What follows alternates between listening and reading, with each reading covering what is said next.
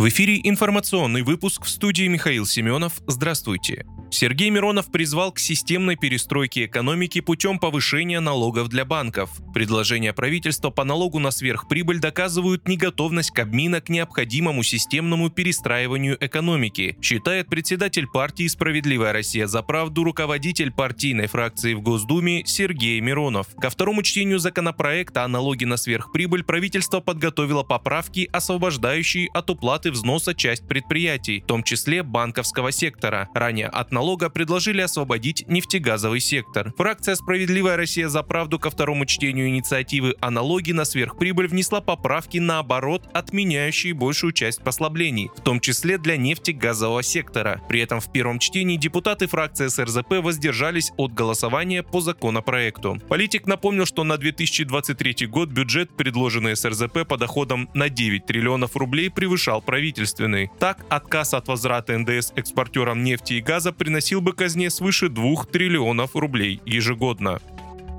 Крыму перекрыта автодорога Таврида, ведущая к Крымскому мосту. Об этом объявил утром 19 июля глава региона Сергей Аксенов. Причиной, по его словам, стал пожар на полигоне в Кировском районе. На кадрах очевидцев слышны взрывы. ОЧС на полигоне сообщил советник главы Крыма Олег Крючков. Закрыт участок с 118 по 130 километр. Транспорт направляют на старую Керченскую дорогу через населенные пункты Старый Крым и Первомайская, уточнил Крючков. Он отметил, что дорога там хорошая, можно не беспокоиться беспокоиться.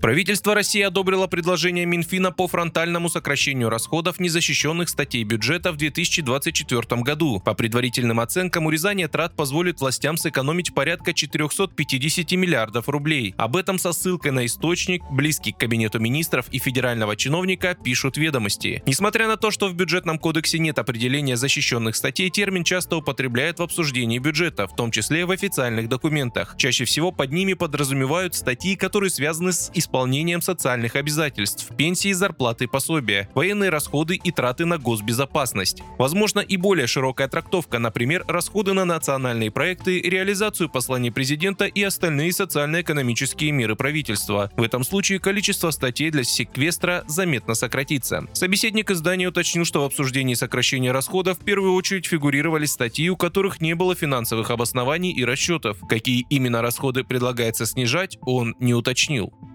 Япония хочет запретить экспорт в Россию автомобилей с двигателем объемом свыше 1,9 литра, а также электромобилей и гибридов, сообщает локальный портал Йомиури. С апреля 2022 года из Японии уже нельзя было вывозить автомобили дороже 6 миллионов йен, что эквивалентно 44 тысячам евро. По данным портала, новые изменения экспортных ограничений могут быть приняты в июле, а вступят в силу с августа. Из таможенной статистики Японии следует, что за январь-май 2000 2023 года в Россию было экспортировано 91 тысяча автомобилей на 110 миллиардов йен. Практически все они поддержаны.